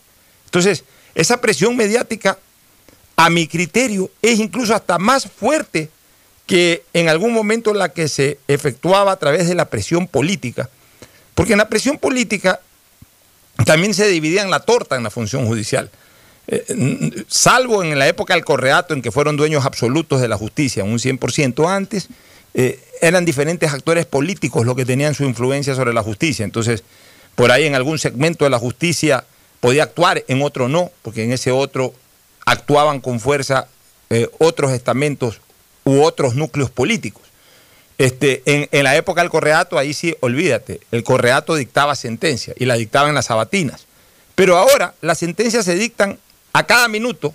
Desde que se conoce sobre una causa ya se está dictando sentencia por parte de la ciudadanía. Y eso obviamente pues estimula mucho a, los operadores judiciales, dígase a los fiscales, a los propios jueces, a tomar decisiones o a dejar de tomarlas por el temor de la presión ciudadana, César. Sin duda alguna. Y ese es uno de los factores más preocupantes. Y lo vemos todos los días. Eso que en algún momento se nombró como linchamiento, eh, para no usar la misma palabra, existe sí en ese proceso de juzgamiento permanente en las redes sociales, en los que ingenieros, eh, digamos, arquitectos, amas de casa, jóvenes, estudiantes, periodistas, todo el mundo se vuelve juez, todo el mundo se convierte automáticamente, eh, se, se entiende como si estuviera revestido de la posibilidad de administrar justicia. Y eso realmente es preocupante y es grave. No solamente es grave por la presión que se ejerce en los medios, muchas veces declarando culpable a alguien, dañando su nombre y su honra, sino también porque a veces, muchas veces, mejor dicho, los jueces eh, tienen temor de fallar en contra de lo que dice la ciudadanía o lo que dicen las mayorías de las tendencias de redes sociales. Hay que dictar sentencia apegados a la ley, no apegados a los hashtags y las tendencias de Twitter. Yo creo que eso es importante y por eso yo agradezco que en este espacio podamos hablar de estos temas que van mucho más allá de urgencias y coyunturas, de lo conceptual, de lo importante que es la independencia de la justicia como un factor que garantiza seguridad jurídica. ¿Alguna pregunta? Fernando Flores Marín también te va a formular una o dos preguntas, las que desee Fernando. Adelante, Fernando. ¿Qué tal, César? Buenos días. Eh, mira, eh, yo he sido un permanente eh, batallador para que se cambie justamente ese desastre que nos hicieron de quitar materias en la malla curricular como cívica, como lógica, como filosofía, que te ayudaban a convertirte en un ciudadano de bien. Igualmente he venido abogando también por el voto razonado, por el voto pensante, por el voto eh, en favor de, de lo que el candidato expone más allá de simpatías o de carisma que pueda tener esa persona. Pero mi pregunta va, tú eres partidario para corregir todos estos defectos que existen, tanto en, en la parte educativa como en la parte judicial, de una asamblea constituyente con preguntas claras, sin enredos, porque muchas veces hemos visto en preguntas que hacen en la asamblea constituyente una serie de enredos para hacerla legal y terminan confundiendo al votante. ¿Eres partidario de una asamblea o no? La verdad, en lo conceptual, yo no estoy de acuerdo en un tema de, asamblea constituyente, porque el problema del Ecuador de hoy no es tanto un problema de leyes, sino de hombres. Y ahí eso hay que, digamos, es un tema de amplia discusión que podríamos pasar horas realmente tratándolo. Sin embargo, sí, por supuesto que hay que hacer reformas a, a la Constitución. Una Constitución que, dicho sea de paso, yo en su momento no, no respaldé, pero que sí la he respetado todo este tiempo. En otro ámbito también, precisar que eh, se está desarrollando un proceso de consulta ciudadana al que yo he adherido también, eh, que se plantean temas realmente importantes con reformas puntuales a leyes específicas, que yo creo que también es un tema importante que se está desarrollando a través de varios videos y cápsulas que hemos subido a través de, a través de redes sociales, arroba Coronel. Muy bien, ¿alguna otra pregunta, Fernando? No, yo creo que ha sido bastante claro, eh, César, y estoy completamente de acuerdo en los cinco puntos que él mencionó, eso sí, ¿no? Yo creo que, que son válidos y que ojalá se pueda llevar a la práctica, eh, ponerlos en, en ejecución, ¿no? Muy bien, gracias eh, César por tu eh, muy ilustrado criterio, amplio, bien desarrollado y siempre estamos a la orden para permitirte opinar dentro de este foro donde tú tienes un espacio importante sin lugar a dudas. Muchísimas gracias por la oportunidad, un abrazo y una excelente resto de jornada. Muy bien, gracias César Coronel Garcés, opinando un joven profesional del derecho, que hace opinión pública también, que es miembro activo de, de este tipo de foros y que siempre es un gusto realmente escuchar su criterio. Nos vamos a una recomendación comercial, venimos con más temas políticos antes de entrar al segmento deportivo. Auspician este programa. Aceites y lubricantes Gulf, el aceite de mayor tecnología en el mercado. Acaricia el motor de tu vehículo para que funcione como un verdadero Fórmula Sí, 1 todo es con aceites y lubricantes. Gulf. El BIES te presenta una nueva manera de buscar tu casa o departamento propio cómodamente en el lugar donde estés. A través de Proyectate TV, un espacio donde se conocerán los mejores proyectos inmobiliarios del país con información detallada para tomar la decisión de tener tu casa propia. Puedes precalificarte para el préstamo hipotecario a través de la web de Proyectate. Este programa se emitirá todos los sábados y domingos a las 8 y 30 por TC mi canal. Proyectate TV, la nueva fórmula para conseguir y lograr el sueño de tu vida. ¿Quieres estudiar, tener flexibilidad horaria y escoger tu futuro? En la Universidad Católica Santiago de Guayaquil trabajamos para el progreso en educación, ofreciendo cada día la mejor calidad. Y para ello estamos a un clic de distancia. Escoge la carrera de tu vocación. Puede ser marketing, administración de empresas, emprendimiento e innovación social, turismo, contabilidad y auditoría, trabajo social y también derecho. Consulta en nuestra página web mayor información y esquemas de admisión. Universidad Católica Santiago de Guayaquil, formando siempre líderes. Cámbiate a CNT, ahora tu chip prepago tiene más de 3 gigas para navegar y minutos a todas las operadoras, todo por 7 días para que no pares de compartir. CNT, conectémonos más. Si te entusiasma la idea de tener la oportunidad de invertir y más aún si puedes hacerlo de una forma rápida y segura, entonces la APP Onboard BDP del Banco del Pacífico es para ti. Sí, porque con ella puedes realizar una inversión en minutos desde tu celular y además puedes obtener una mejor tasa. Descárgala en App Store o Google Play. Elige la opción inversiones, sigue los pasos y listo. Banco del Pacífico, innovando desde 1972. En Claro sabemos que necesitas un celular nuevo para estudiar, trabajar y compartir. Por ti bajamos nuestros precios para que te sea más fácil comprarlo. Págalo ahora y llévate un nuevo Samsung Note 10 Lite, un Samsung A70 y te apoyamos con el envío a domicilio gratis. Conectados avanzamos. Estamos en la hora del pocho. Nos retornamos rápidamente al panorama preelectoral. Hay algunas cosas que comentar antes del segmento deportivo. Bueno, por lo pronto, Ferfloma, yo creo que ya el ingeniero Isidro Romero terminó de perder tu voto, que yo no estaba tan convencido que lo iba a tener, pero con lo que dijo ayer de que si es presidente de la República va a ser campeón de América Barcelona, yo creo que los que no son barcelonistas definitivamente pues se apartan totalmente de toda posibilidad y los que son barcelonistas tampoco le paran mucha bola a esto, no tiene nada que ver el fútbol. Y ya, ya, ya dejen de meter en la política a Barcelona. Ya dejen de salir con camisetas de Barcelona, con camisas de Barcelona, hablando de Barcelona. Eh, Este tipo de, comentarios no lo favorecen nada al ingeniero Isidro Romero, porque lo, lo desubica realmente del carril en el que intenta estar, que es candidato a la presidencia de la República. Por lo que más hay es problemas nacionales para, para venir a hablar de, de que si se es presidente de la República se va a ayudar a Barcelona. O sea, si, si se es presidente de la República hay que ayudar al deporte. Si se va a ayudar al deporte y al fútbol, hay que ayudar en la medida de las posibilidades a todos los equipos. Ah, que Correa, en la época que fue presidente, coadyuvó de alguna manera con dos o tres publicidades al Emelec. Bueno, pues una cosa es eh, recomendar, eh, de alguna u otra manera indirectamente apoyar en ese sentido, y otra cosa es garantizar títulos. Eso sí no lo puede hacer un candidato a la presidencia de la República, Fernando.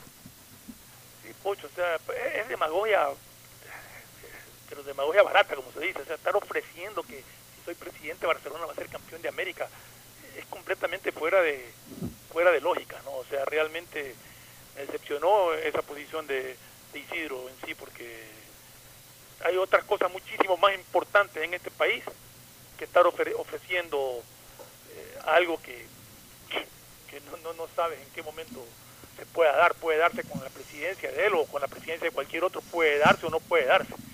Realmente son cosas, son ofertas. Es justo lo que hablábamos eh, programas atrás. Son ofertas que no se pueden cumplir, que no se sabe si se van a cumplir. Es que, sa- Eso es lo que la gente ya no debe de aceptar. Es que, Fernando, a ver, yo creo que eh, Isidro tiene que conversar más con sus asesores. Ahora sí ya vamos a hacer un análisis meramente político. Meramente político. Isidro tiene que tener un asesor, como, como todos los candidatos que tienen alguna pretensión seria, tienen que contratar un asesor. La política, en ese sentido, la política presidencial es más o menos parecida en cuanto a su desenvolvimiento a un partido de fútbol. Tú eres el jugador, tú necesitas, o a un partido de tenis o lo que sea, tú necesitas un técnico afuera que te esté orientando, que esté frío, que esté viendo el panorama, juega por aquí, ataca por allá, haz esta jugada, no hagas la de acá. Igual en la política, tú necesitas una persona, mientras tú estás en el calor, en el fragor de, de la batalla preelectoral y luego de la batalla electoral, tú necesitas una persona que te vaya orientando. Mira, ve, cuidado, tu, tu principal contrincante es este, concéntrate en hablar en temas que lo vinculen a este, no tomes en cuenta el de acá, no manejes estos temas, maneja estos otros temas. Mira, mandé a hacer una encuesta, en la encuesta estas son las principales problemáticas de la gente, tratemos sobre estas problemáticas, armemos un focus group para ver eh, dentro de ese focus group qué conclusiones se saca y sobre esas conclusiones habla. Para eso hay un asesor presidencial, no, no para hablar cualquier pavada. Justamente la presencia de un asesor en una candidatura presidencial es lo que le garantiza al candidato no caer en pavadas, no caer en tonterías. Bajo esa consideración, Isidro Romero, desde el punto de vista político, lo que tiene en este momento es que desfutbolizarse, porque su imagen es demasiado futbolizada. O sea, a pesar de que Romero ha sido un ejecutivo, miren, Romero ha sido un ejecutivo importante en este país, durante muchos años manejó Molinera y fue la cabeza del grupo Novoa, que era el principal grupo empresarial de este país. ¿Cómo no va a ser, cómo no va a tener un gran antecedente empresarial quien manejó al principal grupo empresarial del país? O sea, se dedicó a la construcción también. ya, luego, luego ha, ha sido un hombre que se ha vinculado con éxito o no, eso ya es eh, harina de otro costal, pues se ha dedicado a la exportación eh, de, de- de frutales. Es un hombre que tiene vínculos con la agricultura y con la ganadería. Y, y por último, como tú bien señalas, también durante muchos años ha hecho construcción. Es decir, Romero tiene, tiene esas fortalezas, o sea, no es un hombre eh, ignorante en esos temas importantes del país, porque él, él ha sido protagonista en cada uno de esos temas. Pero claro, su principal protagonismo, déjame terminar la idea, ha sido el fútbol. Entonces, como la gente lo conoce por el fútbol, Romero debería de preocuparse de que la gente conozca o recuerde que él también tiene este otro tipo de fortalezas y hablar más sobre este tipo de cosas, ya no hablar de fútbol. Si le preguntan de Barcelona, decir es el equipo de mis amores, etcétera, etcétera, pues hasta ahí nomás. Cuando a Macri le preguntaban de Boca Juniors desde que se metió a la alcaldía y luego a la- de candidato a la presidencia argentina, Macri no hablaba de Boca Juniors. Y, y- ya cuando le preguntaban algo de Boca, decía voy el domingo, todos los domingos hago barra por mi equipo y, y ahí muere el tema. No, no entraba a chacar a River, no entraba a decir que iba a ser campeón de América Boca Juniors o campeón del mundo, ya los había hecho como dirigente, pero ya no insistía en ese tema. o sea, También el- te el- iba a decir, Pocho, que hace poco escuché una, un video, una intervención de, de Isidro Romero, en que hablaba de la ganadería y la agricultura. Y lo hizo bastante bien. Porque lo conoce. Manera de, de comunicar, pero lo hizo bastante bien, centrando que su gobierno se iba a preocupar en un momento dado de, de apoyar la ganadería y la agricultura, porque el Ecuador tiene que mirar hacia ese campo. Pero ahora sale con una cosa como esta, entonces, que derrumba cualquier Es, es- es que él tiene que, más allá de lo que dijo, él, él lo que tiene es que desfutbolizar un poco su imagen y fortalecer un poco la imagen que tiene en otros ámbitos que es muy buena o, que, o, por lo menos de la cual tiene importantes antecedentes y que quizás la gente no la recuerde mucho o no la conozca, pues bueno, para eso es una pre-campaña electoral y para eso es una campaña electoral que tiene que hablar de Melé, que tiene que hablar de Barcelona, ya, ya ese es un tema que en este momento no es prioritario para él. Ah, la gente lo recordará. Ah, por supuesto, en campaña, eh, de alguna u otra manera recordará su presencia a través de algún spot, alguna cosa para despertar al barcelonismo, ese tipo de cosas, pero ya él no tiene que hablar de, de, qué va a pasar con Barcelona si él es presidente. No va a pasar nada. Va a pasar con Barcelona si él es presidente, lo mismo que va a pasar con Barcelona si no es presidente. O sea, él, ahorita no tiene nada que hacer con Barcelona. Eh, Él tiene que desfutbolizar un poco su imagen si es que verdaderamente quiere tener algún tipo de éxito o un gran éxito en su próxima contienda electoral. Y los asesores o el asesor que, que esté atrás de él tiene que orientarlo un poco en eso. Lo que pasa es que, ¿qué ocurre con asesores? Con ciertos asesores, especial- especialmente si son asesores criollos. Dice cualquier cosa de esto y lo aplauden como foca. Ah, Qué bien, qué lindo, qué lindo. Todo el mundo está hablando de lo que dices. No es así. Puede ser que todo el mundo comience a hablar de lo que dices, pero hay que ver si la mayoría habla correctamente o habla positivamente o más bien habla críticamente sobre lo que un candidato está diciendo. Eso por el lado de, de Romero, que en todo caso ya ha asegurado que va a participar por la lista 8, por el movimiento Avanza. Otro que ya anunció candidatura, que lo teníamos ahí, oye, eh, como que salía, como que no salía, más como que no salía que salía, y al final terminó saliendo el de democracia sí, este, Gustavo Larrea. Larrea. Gustavo Larrea, eh, yo creo que, el, eh, a ver, el movimiento de él se fundó, se estructuró a partir del calor del poder, de ser un eh, hombre muy cercano a Lenín Moreno, especialmente en los dos primeros años de gobierno. Pero en la, medida en que se deterioró el gobierno de Moreno, tan deteriorado está que, eh, está ahí en un 8% de aceptación popular, la REA, que nunca terminó de trascender tampoco políticamente en el gobierno, siempre se lo ha considerado un hombre fuerte del gobierno, pero sin trascendencia pública, o sea, sin trascendencia popular. De hecho, nunca la ha tenido. Tampoco es una persona carismática, digamos, o que llame la atención al pueblo. Su presencia en la arena electoral simplemente va a ser para currículum. O sea, será uno de los, de los eh, sin ánimo de ofenderlo, uno de los pesantes de esta campaña, o de esta potencial elección, o sea, uno de los candidatos al 1% o a menos del 1%. Sea que estaríamos hablando ahorita prácticamente de cuatro candidatos oficializados y dos que están por supuestamente nominarse. Ya están confirmados Lazo, que incluso ya tiene vicepresidente en el doctor Borre- Borrero, eh, un hombre de una gran trayectoria, es un neurocirujano, que tiene, tiene una muy buena trayectoria como médico, eh, es médico serrano, y mira, cu- ya, serrano, de la sierra, pero cubre dos espacios de la sierra. Es cuencano, apellido meramente cuencano. Tradicional. Borredo es para Cuenca lo que es Mendoza para Manabí y lo que es Quiñones para Esmeraldas. O sea, tú por el apellido a veces dices, esta persona es de tal sitio. Es cuencano, tiene muy buena imagen en Cuenca, pero también goza de mucho prestigio en Quito, que es en donde ha desarrollado toda su carrera como médico. ¿no? Ya, este, tienes entonces al binomio, ya podemos hablar de binomio, el Lazo Borrero. Tienes, eh, ¿es Borrero o, Borre- o- o Boredo? Yo creo Borrero. que Borrero, con doble, con doble R, o sea, Borrero. Ya.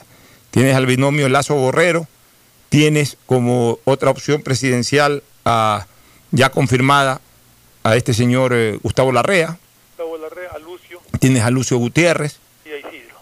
tienes a Isidro Romero que ya ha advertido que tiene movimiento político y tienes a Celi, Guillermo Celi que también ya ha anunciado que va a ser candidato a la Ya, ya presidencia. oficializó porque no lo oficializó. No sé, ya, ya oficializó.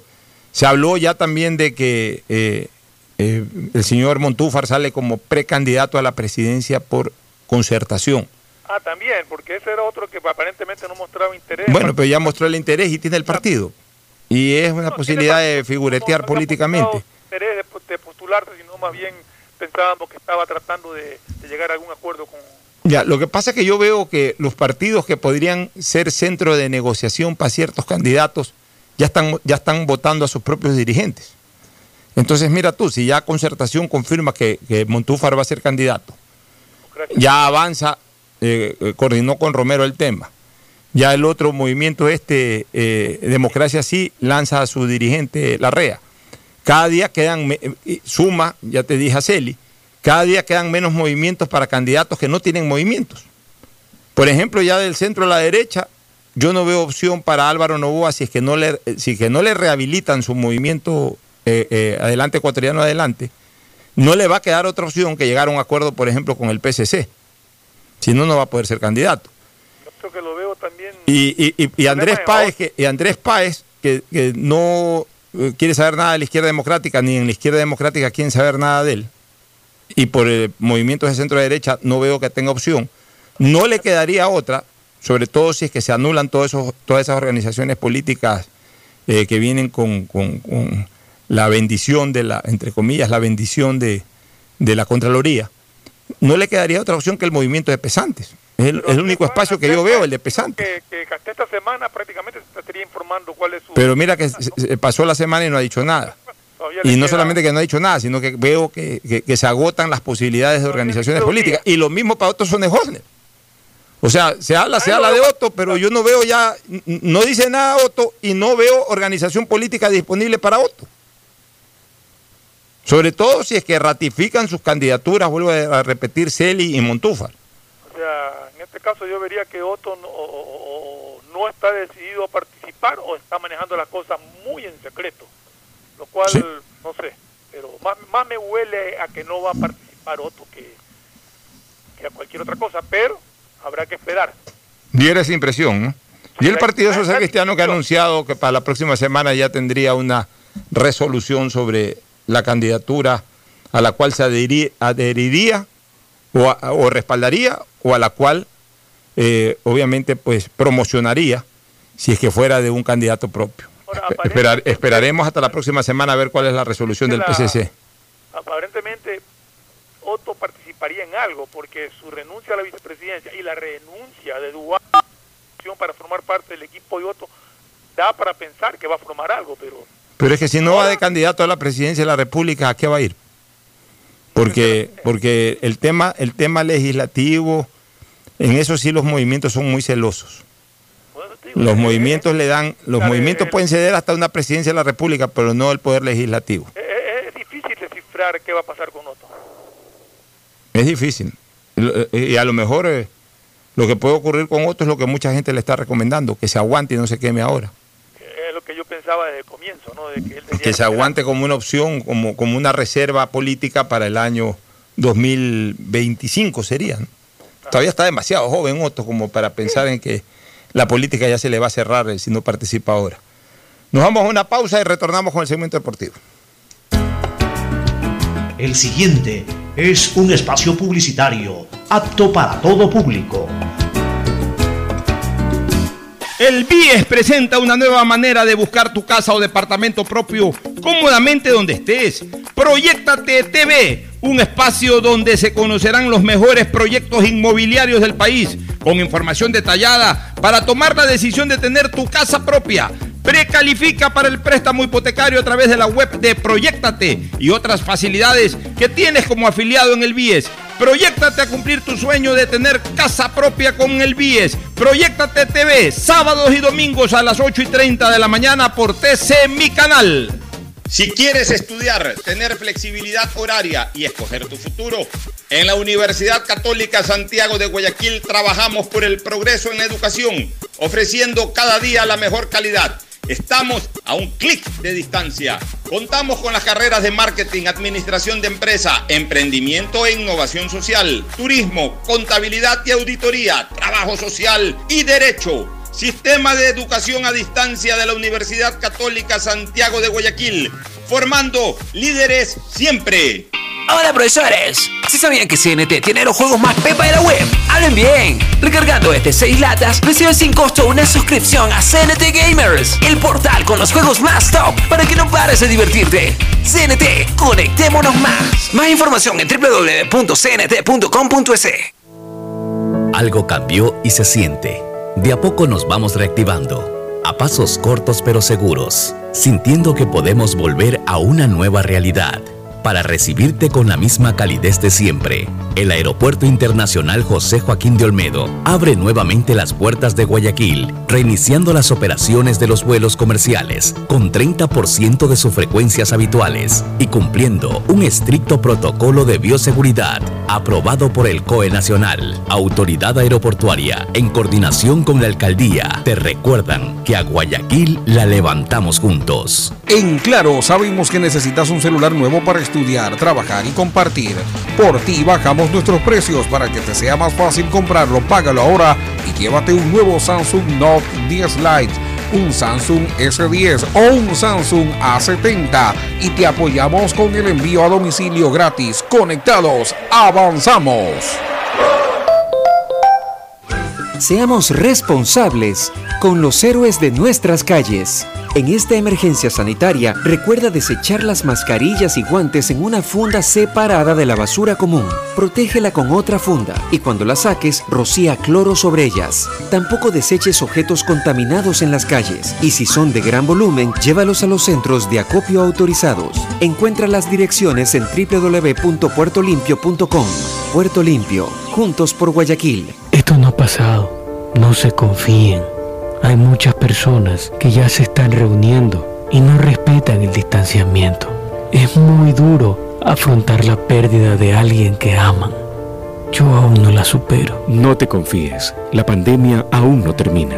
Manos, mascarilla, distancia. Conoce las medidas de seguridad y los puntos de atención en caso de contagio en www.guayaquilviva.com. Alcaldía de Guayaquil. Detrás de cada profesional hay una gran historia. Aprende, experimenta y crea la tuya. Estudia a distancia en la Universidad Católica Santiago de Guayaquil. Contamos con las carreras de marketing, administración de empresa, emprendimiento e innovación social, turismo, contabilidad y auditoría, trabajo social y derecho. Sistema de educación a distancia de la Universidad Católica Santiago de Guayaquil, formando líderes siempre. ¿Qué más, mi Harrison Ford? ¿Y vos? ¿Ya te cambiaste a CNT? ¡Vivo, vivo! Compra tu chip CNT prepago, que incluye más de 3 gigas para que navegues por 7 días y sigas vacilando tu patín en todas tus redes. CNT, conectémonos más. Más información en www.cnt.com.es. El BIES presenta una nueva manera de buscar tu casa o departamento propio cómodamente donde estés. Proyectate TV, un espacio donde se conocerán los mejores proyectos inmobiliarios del país, con información detallada para tomar la decisión de tener tu casa propia. Precalifica para el préstamo hipotecario a través de la web de Proyectate y otras facilidades que tienes como afiliado en el BIES. Proyectate a cumplir tu sueño de tener casa propia con el BIES. Proyectate TV, sábados y domingos a las 8 y 30 de la mañana por TC Mi Canal. Llegó el momento de volver a abrir las puertas a la ilusión, de prender las luces a un futuro mejor, de empezar de nuevo. Presentamos Crédito Reactiva de Ecuador, un crédito con fondos del gobierno nacional para micro, pequeños y medianos empresarios, al 5% de interés. Recíbelo ahora y empieza a pagar en 6 meses, hasta 36 meses plazo. Llegó el momento de reactivar la producción y proteger el empleo. Juntos saldremos adelante. Banco del Pacífico. A Ecuador, lo reactivamos todos. El gobierno de todos. Hay sonidos que es mejor nunca tener que escuchar. Porque cada motor es diferente. Desde hace 104 años, Lubricantes Gulf mantiene la más alta tecnología y calidad en línea de aceites para motores a diésel y gasolina. Está hecho con una fórmula especial para dar excelente protección a todo tipo de motores, evitando el desgaste prematuro de pistones, anillos y árbol de levas, ayudando a mantener limpio el motor y libre de depósitos que se forman por las altas o bajas temperaturas. Dele a su motor lo que se merece. Lubricantes Gulf, la más alta tecnología en lubricación.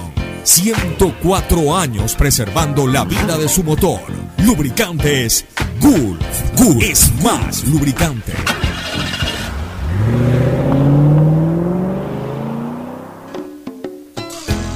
Fin del espacio publicitario. Usted está escuchando un programa de opinión, categoría O, apto para todo público. En la hora del pocho presentamos Deportes, Deportes. Muy bien, muy bien. Ya estamos aquí en el Cemento Deportivo con Mauricio Zambrano Izquierdo que saluda al país, a Ferfloma y a todos los oyentes. Mauricio, buenos días. Así es, ¿qué tal? ¿Cómo están? Buen día con todos, ya listo para informar un poco Se de las el fútbol novedades nuevamente, deportivas ¿no? a 24 horas. A 24 horas de que vuelva a rodar la pelota en el Ecuador. Pensar que nunca, nunca tuvimos tantas ansias de ver nuevamente un partido de fútbol en Ecuador, un partido de campeonato como, como este viernes. Va a ser un día histórico. Vamos a poner esto como una fecha histórica realmente. El 14 de agosto será una fecha histórica en el fútbol ecuatoriano porque es el día en que vuelve a rodar la pelota luego de la pandemia eh, más eh, escalofriante que ha tenido el mundo en los últimos Nunca en 100 Ecuador se ha cancelado un, un No, no, no, no, nunca. nunca. un campeonato, No, he ¿verdad? suspendido una fecha, dos Claro. fechas por una huelga de árbitros. Pero así, eh, como esto, jamás. Ni, ni en Ecuador ni en el mundo. Bueno, por ahí creo que sí leí que en Inglaterra hubo un año por, por esto de, de la Primera Guerra Mundial, Bueno, hubo partidos... eh, no, pues allá en Europa, en la época de la Primera Guerra, Claro. la Segunda Guerra, eso, eso es otra cosa, pero, pero estamos hablando acá ya en, en esta nueva época del mundo, ¿no? De los últimos 50, 60, 70 años. Al menos a nivel del fútbol ecuatoriano jamás. Este, Ferfloma ayer eh, en la Champions, dramática victoria del Paris Saint Germain, perdió la apuesta. de Neymar, ¿A perdí, quién, a quién tiene que pagarle Mauricio? A un amigo apostamos 40 dólares. Usted que, que tiene plata que va y la regala así Es nomás. que, no, no, lo que pasa es que eh, a mí me doblaron la apuesta. Yo iba por 20 dólares y me la doblaron. Me dijeron que si el París ganaba, a mí me pagaban el doble.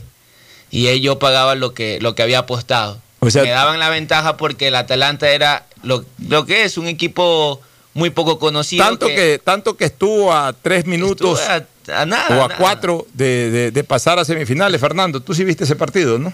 Estuve- no, no, no alcancé a ver el partido, pero sí vi lo, un resumen y vi los goles y realmente me dio pena porque yo, yo también apoyaba mucho al Atalanta porque creo que se lo merecía, está jugando muy buen fútbol y, y realmente tú no te puedes descuidar de esa manera en los minutos finales y perder un partido que prácticamente tenías una clasificación asegurada.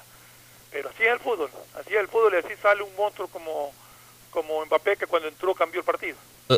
Totalmente. Mire que, que ayer el partido de Neymar es uno de los mejores partidos de, que lo he visto jugar. No me sorprende porque la verdad yo sí creo que Neymar eh, estuvo tan cerca de poder, eh, o estuvo, estuvo cerca de, entre Cristiano y Messi, de competirles ahí y no me sorprende porque Neymar en el Barça creo que mostró, mostró siempre su mejor versión. Comió un gol increíble también. Sí, ayer eso le faltó nada más a Neymar, a estar atinado en la puntería porque yo creo que donde Neymar eh, ayer estaba más atinado eh, hubiese pasado fácilmente al Atalanta, que el primer tiempo me gustó mucho. El primer tiempo del Atalanta me, me gustó mucho. Luego eh, me parece que en el, el Papu Gómez se lesiona y el Atalanta replegó y tuvo un equipo limitado porque jugaron hasta con juveniles, escuché. Papu Gómez pesa, pesa demasiado en ese equipo. Sí, sí, sí, sí. Y la verdad que eh, el Papu tiene una facilidad porque es un jugador diestro. No sabe para dónde va a salir y aparte ponía unos centros, pero que el que metía la cabeza era gol. Me dio pena el Atalanta porque estaba cerca. eh, se confió de, de estas bestias de Mbappé, que tiene una corrida Mbappé, pero qué velocidad de Mbappé. La verdad que eh, 19 años y Mbappé ya también empieza a, bueno, ya tiene par años que empieza Mbappé a, a resaltar entre, entre los mejores. Y vamos a ver ahora con el Paris Saint Germain si puede eh, llegar a lo que siempre han querido y deseado, que es un equipo que invierte bastante para, para poder lograr este tipo de competiciones junto con Neymar y Mbappé en la cabeza. Hoy es el turno de... ayer conversábamos que se está dando, eh, hay dos equipos españoles, dos equipos alemanes, dos equipos franceses y un equipo inglés en la, en la fase ya final de, de la Champions. El equipo inglés es el City, el, único City. Ajá, eh, perdón, el, el único inglés es el Manchester City, correcto. De ahí hoy le toca a, a un español frente al frente a un alemán, Aunque, a- aunque lo tengo de favorito, no es fácil. al Atlético de Madrid frente al Leipzig. Frente al Leipzig. Sí, hoy es la oportunidad del Cholo Bueno, yo tengo, a ver, yo tengo, yo tengo claro ahí, ya lo puse incluso, ya me atreví a vaticinarlo. Para mí, eh, el potencial ganador de la Champions no es ni el Bayern, ni el Barcelona de España, ni el City. Yo los tengo entre el Paris Saint Germain Y me da pena que se haya desvinculado Cavani.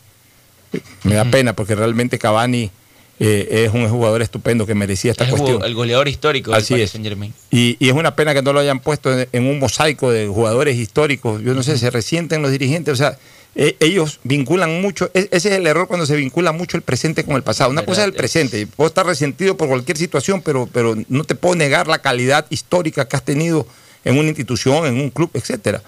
Incluso la propia hinchada del Paris Saint Germain ha reclamado eso. Y mi otro candorito es el Atlético de Madrid. Yo creo que este, este es el año o para el París o para el Atlético de Madrid. Y si no es este año, no será nunca más. si tú miras rivales, el Atlético de Madrid lo tiene un poquito más accesible. El, el París tiene que jugar con el Manchester City y si pasa te- le tocaría al Barça. Así Sí, es. Para semifinales. Pero yo, yo creo que uno de los dos. Barça o Si hoy pasa, hoy, si hoy pasa el Atlético de Madrid, uno de mis dos favoritos va a estar en la final, porque además se van a enfrentar entre 100 semifinales.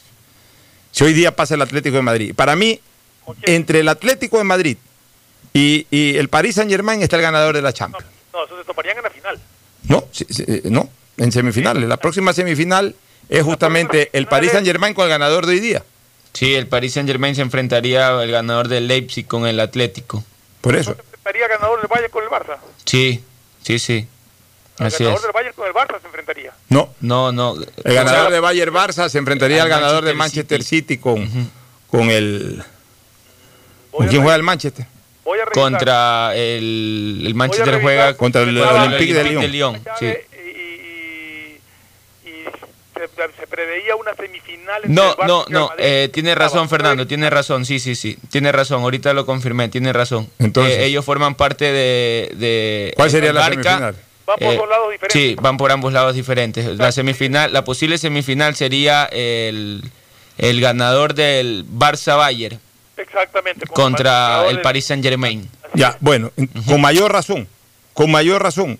Para mí, incluso cuidado, la final es París Saint Germain Atlético de Madrid. Y con ya, eso ya ya, aseguro ya, yo. ya. Vámonos a una recomendación comercial, retornamos para hablar algo de lo local. Auspician este programa. Aceites y lubricantes Gulf, el aceite de mayor tecnología en el mercado. Acaricia el motor de tu vehículo para que funcione como un verdadero Fórmula 1 con aceites y lubricantes Gulf, El BIES te presenta una nueva manera de buscar tu casa o departamento propio cómodamente en el lugar donde estés. A través de Proyecta TV, un espacio donde se conocerán los mejores proyectos inmobiliarios del país con información detallada para tomar la decisión de tener tu casa propia. Puedes precalificarte para el préstamo hipotecario a través de la web de Proyectate. Este programa se emitirá todos los sábados y domingos a las 8 y 30 por TC, mi canal. Proyectate TV, la nueva fórmula para conseguir y lograr el sueño de tu vida. ¿Quieres estudiar, tener flexibilidad horaria y escoger tu futuro? En la Universidad Católica Santiago de Guayaquil trabajamos para el progreso en educación, ofreciendo cada día la mejor calidad y para ello estamos a un clic de distancia. Escoge la carrera de tu vocación. Puede ser marketing, administración de empresas, emprendimiento e innovación social, turismo, contabilidad y auditoría, trabajo social y también derecho.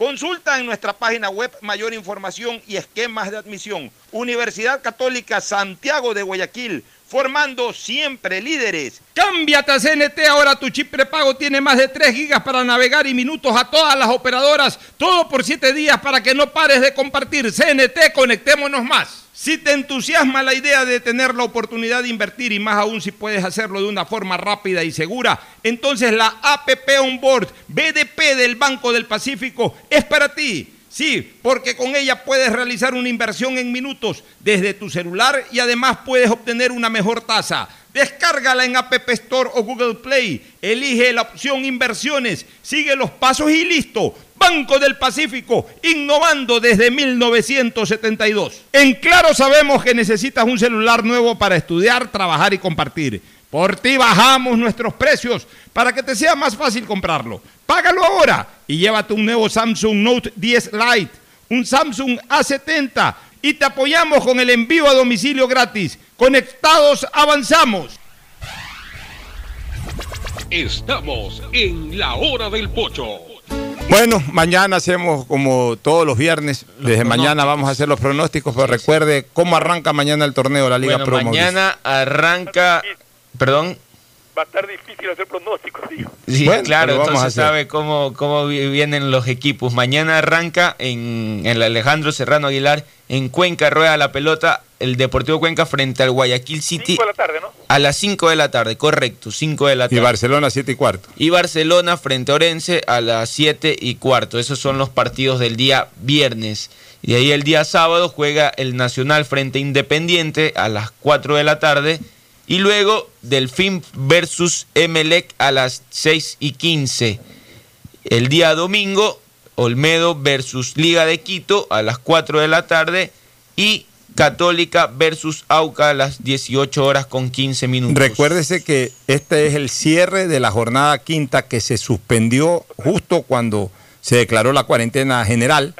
Se suspendió, pero se cambiaron algunos partidos, pero es parte de la, eh, de la, de la fecha quinta.